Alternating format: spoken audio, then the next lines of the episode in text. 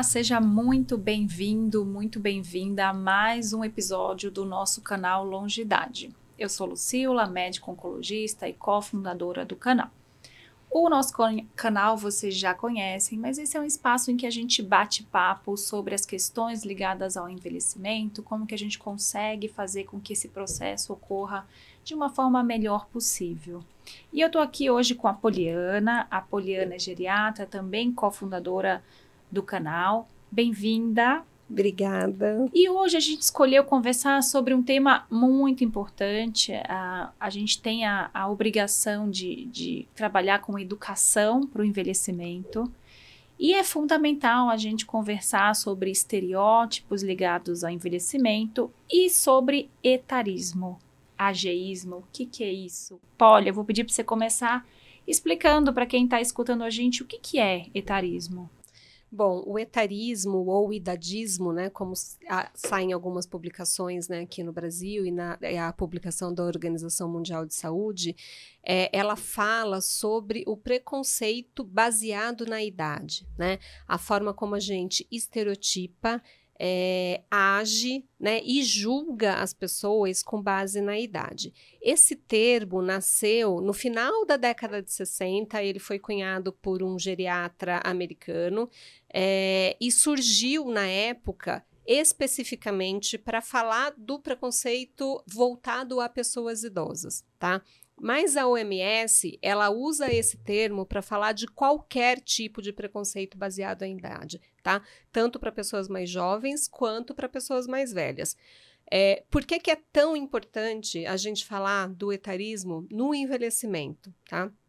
Porque tem dados da Organização Mundial de Saúde que mostram é, que a população que realmente mais sofre com esse preconceito é a população idosa, né? É, eles trazem um dado de que um a cada dois idosos né, relata é, ter sofrido algum tipo de preconceito que foi baseado única e exclusivamente na sua idade.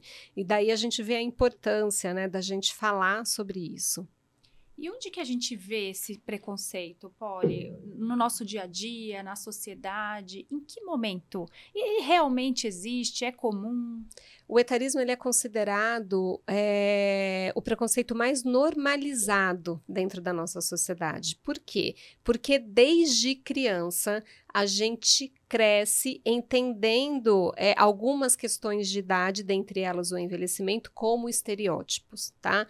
Então, é, alguns exemplos que a Organização Mundial de Saúde dá em relação ao jovem, né? O inconsequente, o irresponsável, o que não tem experiência, e isso muitas vezes o prejudica, por exemplo, é, no seu início da vida, né, no mercado de trabalho, então no seu início de vida profissional.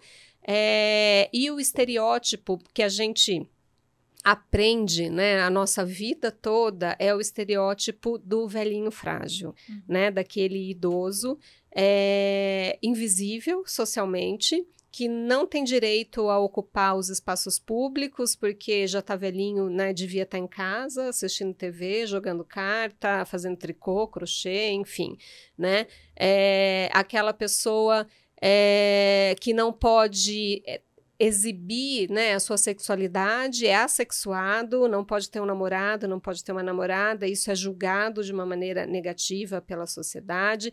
É, a mulher que não pode assumir o seu cabelo branco, porque hum. onde já se viu, ela assumiu o cabelo branco. Então, assim, são uma série de coisas que fazem parte da nossa cultura, tá? Que são é, ensinadas direta ou indiretamente para gente ao longo né, da, da nossa vida e que às vezes a gente nem percebe que a gente está é, agindo de uma maneira desrespeitosa. Né? Um, um grande exemplo é em serviços de saúde, por exemplo. Né? Às vezes, é, aquele atendente que está recebendo, ah, a senhorinha, como a senhora é bonitinha, é, enfim, né, infantilizando, é, é, ela acha que ela está muitas vezes agindo com carinho, que ela está respeitando, mas a pessoa recebe isso é, de uma maneira desrespeitosa, porque na verdade ela não deixou de ser quem ela sempre foi porque ela envelheceu. Uhum. Né? Ela só envelheceu. O que vai acontecer com todos nós, eu espero, né? Sem dúvida. E, e um fato muito importante é isso que você comentou é, é um tipo de preconceito, digamos, aceito. Né? A gente vê, ah, quantos anos você tem? 70, nossa, você está muito bem para sua idade. É, é, algo que às vezes até a gente quer fazer soar como um elogio, mas na verdade não é. Né? O que é estar bem? Como seria se ela não estivesse bem? Né? E acho que nesse, nesse contexto é muito importante que a gente eduque nossas crianças, nos eduque, eduque as pessoas que estão convivendo com a gente no nosso ambiente de trabalho. A Organização Mundial de Saúde tem uma campanha muito forte, muito bonita sobre isso, que é um combate global ao ageísmo. Todo mundo pode entrar lá na página e acessar. Eles têm um, um, um slogan muito importante que é Encore Age, é um trocadilho na, na palavra em inglês para que você encoraje os indivíduos das mais diversas idades para assumir as posições que eles têm. Né? E, e se a gente parar um pouco para pensar, todos nós já estivemos nessa posição, já tivemos alguma posição etarista. Sim, né? sim. É, é, é, a gente faz um julgamento muito grande sim. das pessoas, né? É, e de fato, às vezes tem, tem situações que extrapolam, né? Mas, de uma certa forma, todos nós já tivemos algum tipo de pensamento de, é, nesse tema. Por quê? Porque isso faz parte da nossa sociedade, a gente foi ensinado. É por isso que uma das recomendações né, da Organização Mundial de Saúde, das Nações Unidas, para que a gente possa melhorar este problema é a educação, né? Que é que a gente possa é, discutir isso nas escolas, para que a gente possa ensinar né, a, as pessoas é, desde as suas educa da sua educação mais básica, e é interessante que as crianças têm esse poder, né? As crianças aprendem as coisas na escola, vê a gente fazendo errado em casa e chama a nossa atenção, né? Sim. Então, assim, da gente desde a escola ensinar sobre isso, né? Sobre esse tipo de preconceito. É, e também nas atitudes do dia a dia, porque não adianta nada também eu criticar né, a, é, esse preconceito e chegar em casa e fazer perto do, do meu filho pequeno é, um comentário sobre alguém que leve a essa percepção. Né, desse julgamento pela idade. É, então, é, essa questão educacional, ela é muito importante. É, e a questão do convívio intergeracional, né, da gente, tanto a pessoa mais velha quanto a mais jovem, entenderem o que elas podem ganhar dessa convivência e o que elas podem aprender umas com as outras nessa convivência, para que a gente possa aumentar o respeito entre as gerações, né, e não alimentar estereótipos entre as gerações. A gente tem muito disso, né? Ah, a geração tal, a geração X, a geração Y, os baby boomers, enfim, é, a gente vai apontar apontando os defeitos que a gente enxerga no que era cultural daquela geração, né? Quando na verdade é isso pode ser somado para um ganho para todos nós, para a convivência de todos nós, né? E é interessante que quando a gente entende, conversa sobre o assunto, a gente identifica as nossas próprias atitudes preconceituosas e é isso que transforma. Então, hoje, apesar da gente ver diariamente exemplos de atitudes preconceituosas, a gente também já consegue enxergar o outro lado. É, essa nova geração de longevos, a nossa própria geração está envelhecendo de uma forma muito diferente. A gente se apropriou desse processo porque a gente entende que envelhecer não é sinônimo de destruição, né? Não, não tem só a carga pejorativa existe muita celebração no envelhecimento. Né? E nesse sentido, eu gostaria de conversar sobre a revolução que a gente vê na longevidade. Né? Nós mesmas, a gente fez um curso né, sobre isso, como criar produtos para o público longevo. Então veja que isso é uma necessidade, toda a sociedade vai precisar se ajustar para repensar o que é o velho. Né? E, e trazendo esse gancho que você trouxe da intergeracionalidade, isso é uma necessidade, uma realidade em vários aspectos da nossa sociedade. Vamos pegar aqui a questão da educação. Né? Você ter um indivíduo que uh, escolheu uma determinada profissão na sua vida, chegou na determinada altura, poxa, isso não me interessa mais, ou então me aposentei. Eu posso estudar de novo. Né? O que a gente chama lifelong learning a possibilidade de você ter várias profissões ao longo da sua vida. existe o fato também que a gente não precisa estar tá engessado numa profissão só. Né? São os novos caminhos que a vida pode nos proporcionar.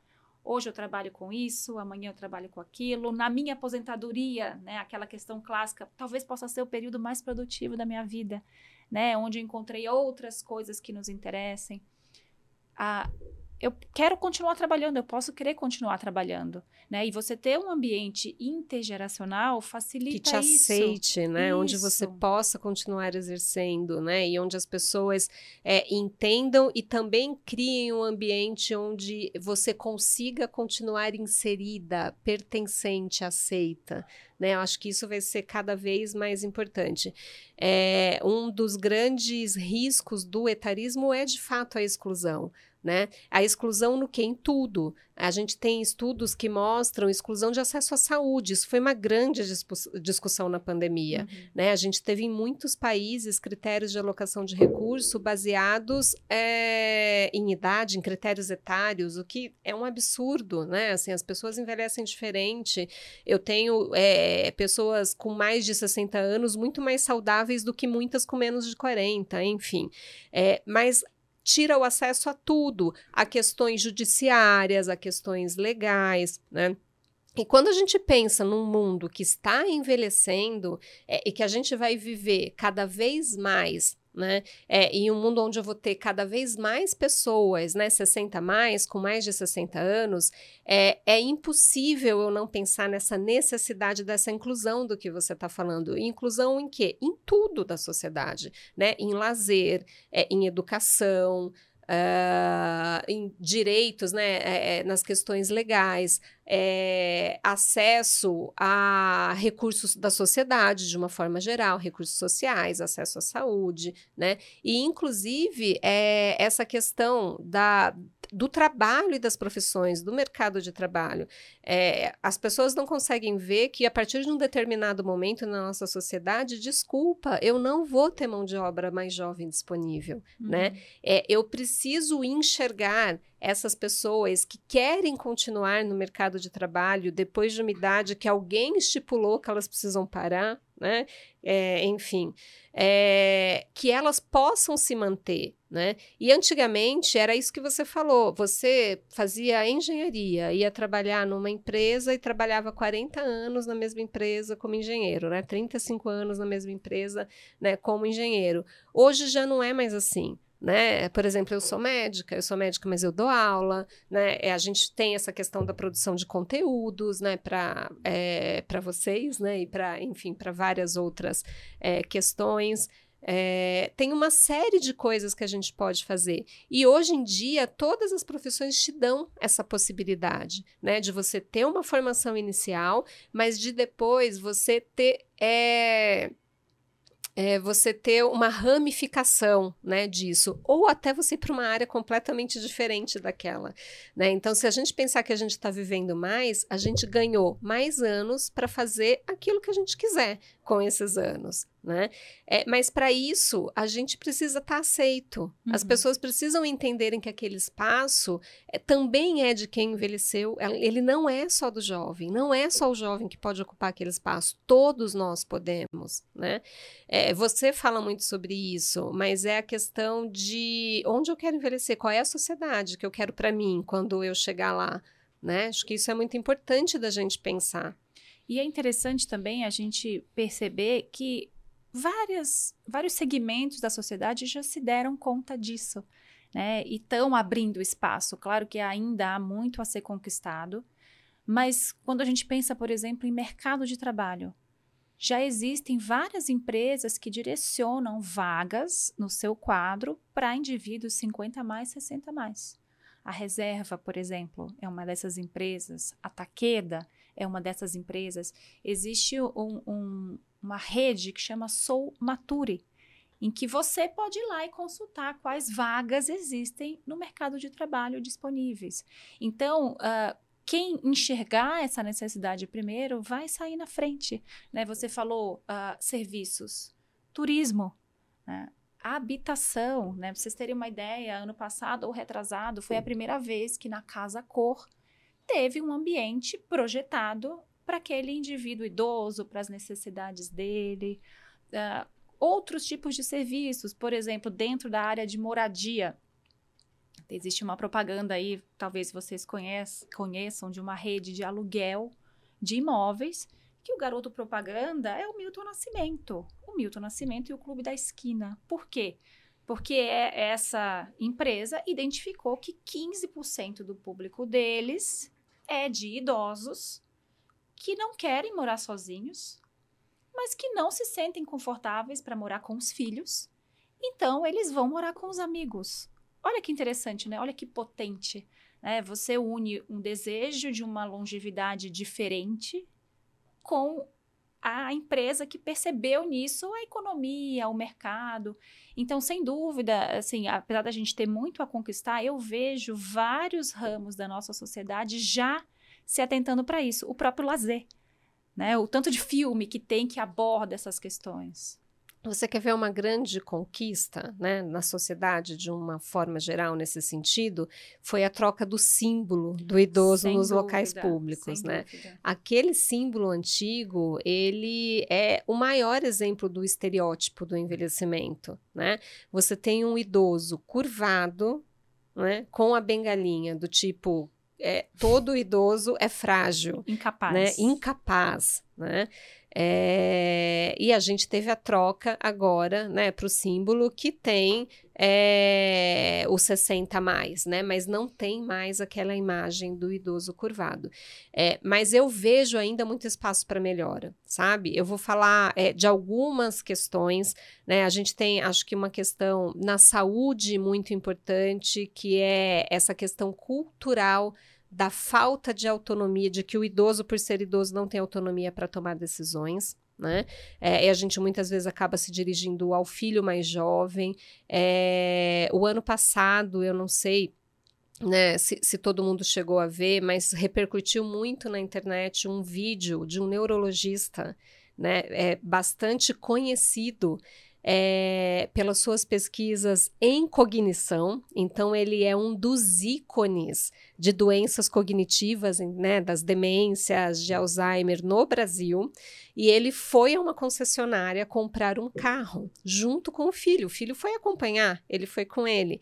E ele fala disso. O vendedor não se dirigia a ele em momento nenhum. Era ele o comprador do carro, né? E o vendedor o tempo inteiro se dirigia ao filho dele, explicava as coisas para o filho dele e pedia para o filho explicar para ele, né? É, então a gente ainda tem muito a evoluir nesse sentido. A gente faz isso na saúde muitas vezes. Muitos profissionais de saúde que vão atender a pessoa idosa é, confundem muitas vezes é, dificuldades físicas e alguma incapacidade física com incapacidade cognitiva, né? E trata um idoso totalmente capaz de tomar decisões como se ele fosse incapaz, né?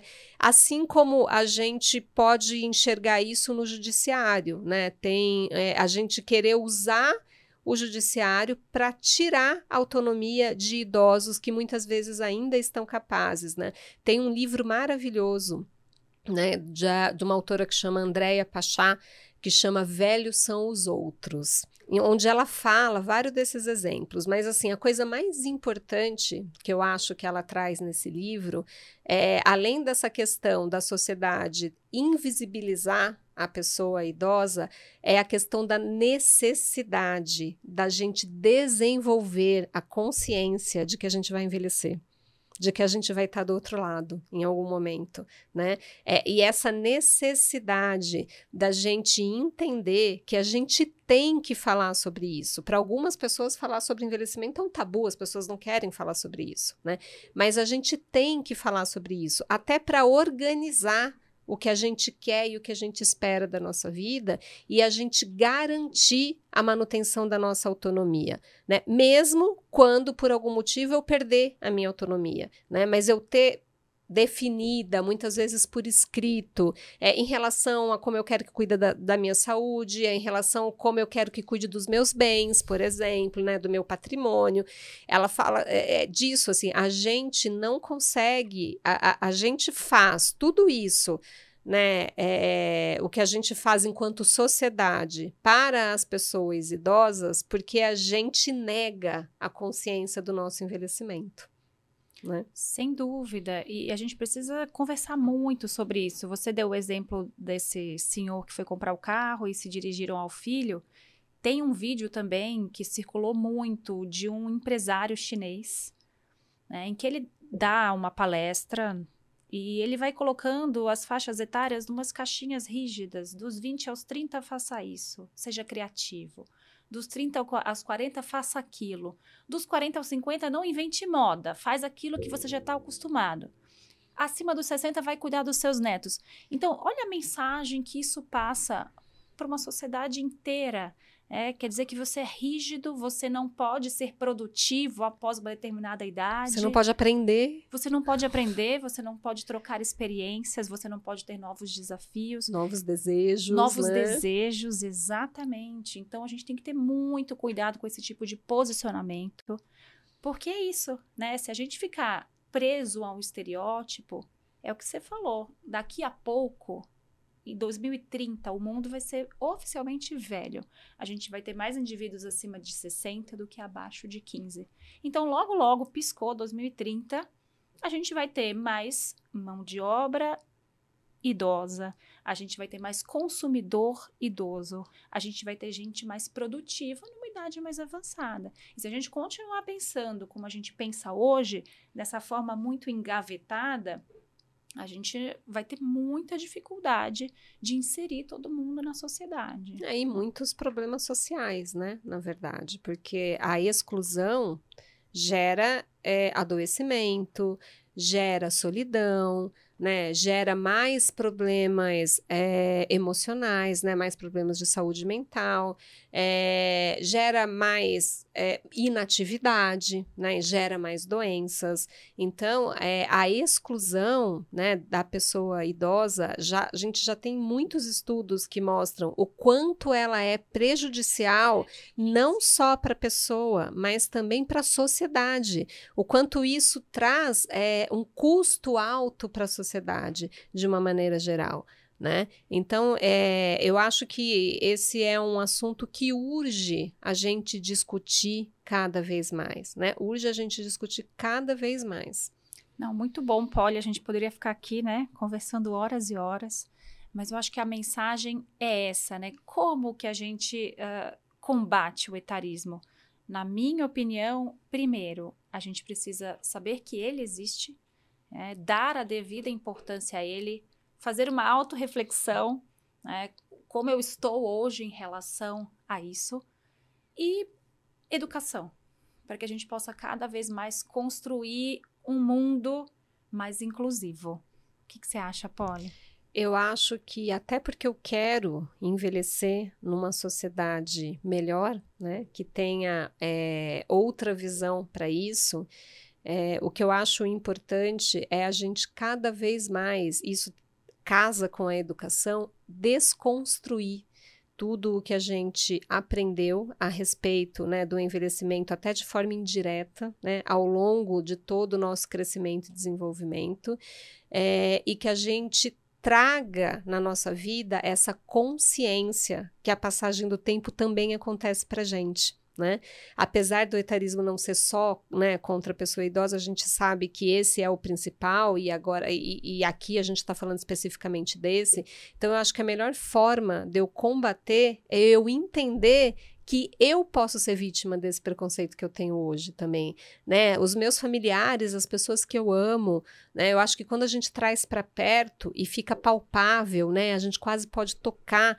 Acho que isso faz com que a gente pense mais sobre o assunto. Então entender que eu também vou envelhecer e o que eu quero para mim nesse processo, como eu quero ser cuidada, como eu quero ser tratada, como eu quero que as pessoas me enxerguem, eu acho que faz uma diferença muito grande em como a gente vai olhar e tratar aquele outro que está na nossa frente.